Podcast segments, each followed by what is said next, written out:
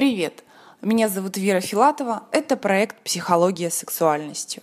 Тема нашего сегодняшнего разговора – успокоить нервишки. О, это ужасное состояние ярости, злобы или страха. Просто антисекс какой-то.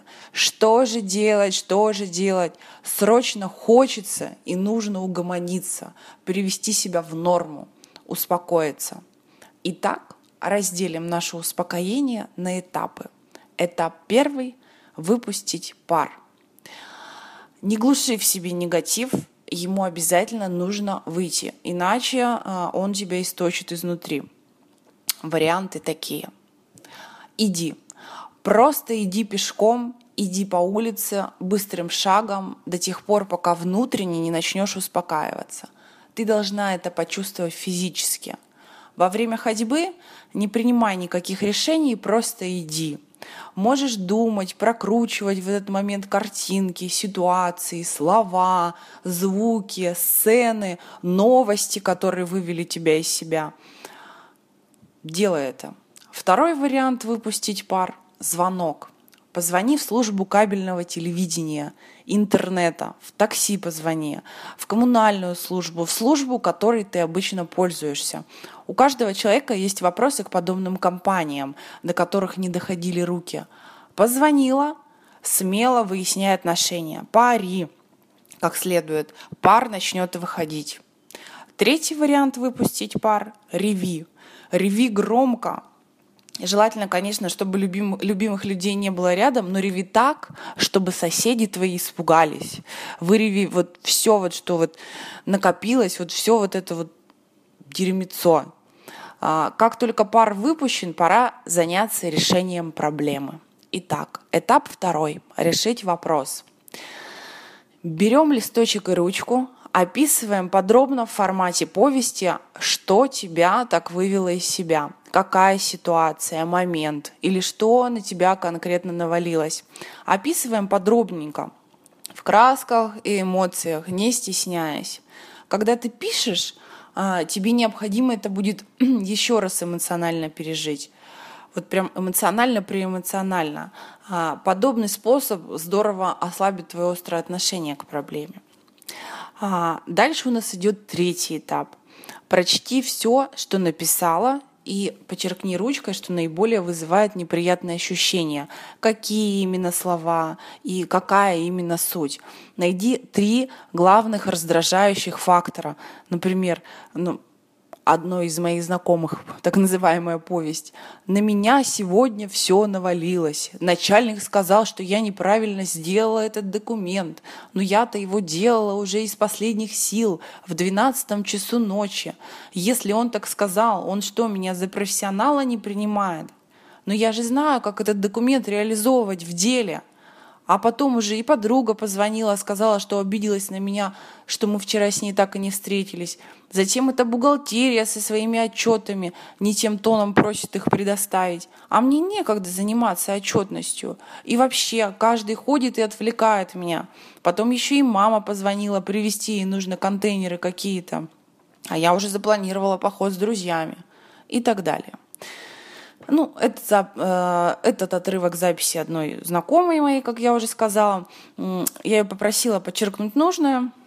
В первую очередь она выделила. Начальник сказал, что я неправильно сделала этот документ. То есть больше всего ее взволновало, что на нее накричал начальник, и то, что она знает, как реализовывать документ в деле. Остальные факторы, такие как подруга с обидой и мама с контейнерами, показались не столь значительными. Но давайте на наглядном примере копнем в ситуацию поглубже. На лицо человек, который болен карьеризмом, что неплохо, безусловно.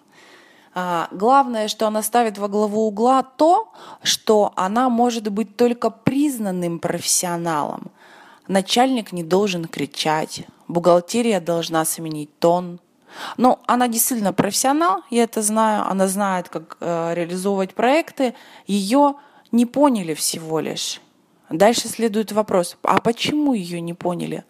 Не потому ли, что а, девушка документы делает 12 ночи на сон грядущий? А не потому ли девушка раздражена, что личной жизни нет, ибо она может себе позволить работать ночью? Она работает ночью, посвящает себя работе, а в то время, когда нужно выиграть время и для семьи, и увидеться с друзьями и подругой. И гнетущее ощущение вины перед мамой, друзьями, подругами, а также отсутствие личной жизни не позволяют ей увидеть проблему иначе. Как она ее видит? А, вот когда я все документы переделаю на идеально, хоть в 12, хоть в 3 часа ночи. И когда меня похвалит наконец-таки, тогда я позволю себе жить, наслаждаться всеми прелестями личной жизни, общению с друзьями, помощи семье. Но, ты знаешь, это замкнутый круг. До тех пор, пока ты пытаешься стать лучше в глазах оценщиков, ты невольно загоняешь себя в ситуацию «все навалилось». Когда ты профессионал, тебе нет необходимости доказывать кому-то, что ты профессионал. И делать нужно в деловое время, а в личное нужно делать личное. А когда личное имеется, а, то дела ты будешь делать быстро, качественно и в рабочее время. Твой источник вдохновения — личная жизнь.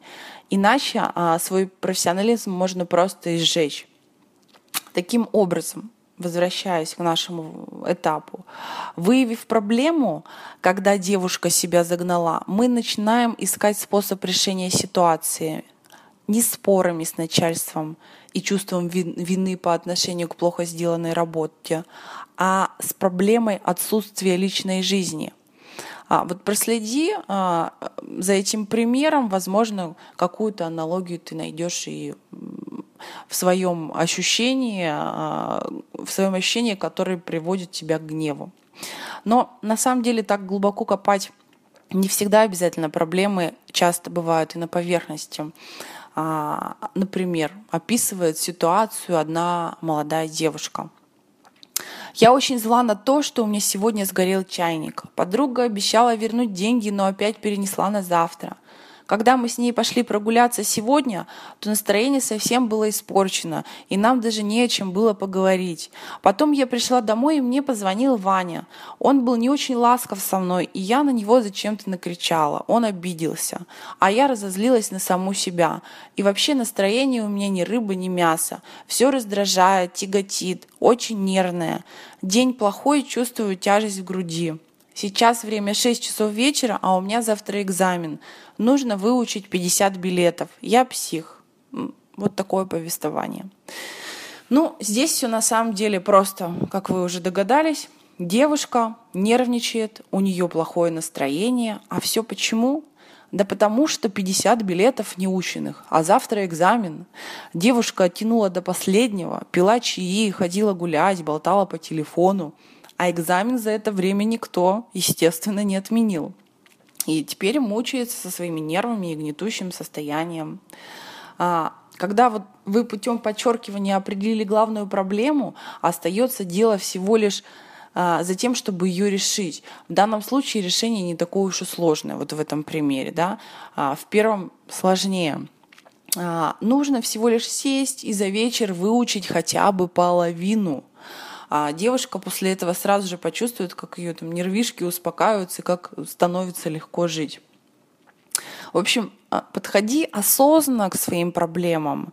И а, если ты не решаешь проблему, и этот факт мешает э, тебе сосуществовать в гармонии с собой, то ты просто, прости, конечно же, но жизненный лузер и враг самой себе. Зачем делать себе плохо, если можно сделать себе хорошо? Итак, выявляй проблему своей повести и аккуратненько записывай пути решения. Устранение плохого настроения, избавление от сценария «у меня оголенные нервы». Решение всегда найдется, причем пробуй их написать, э, решение от 3 до 5. Ты обязательно примешь верное. Подведем итог. Для того, чтобы успокоить свои нервы и вспышку гнева, необходимо выпустить пар, затем описать сложившуюся ситуацию, пережить ее, ситуацию, которая подвела тебя к гневу и нервному расстройству. Далее выявляем основную проблему и а, прописываешь пути ее решения. Все.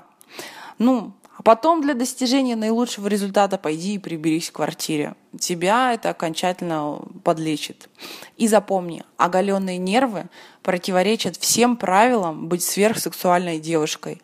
Нервная девушка – девушка антисекс. Хорошего настроения тебе, мужского внимания и самовосхищения. Это был проект «Психология сексуальности» с Верой Филатовой. До связи.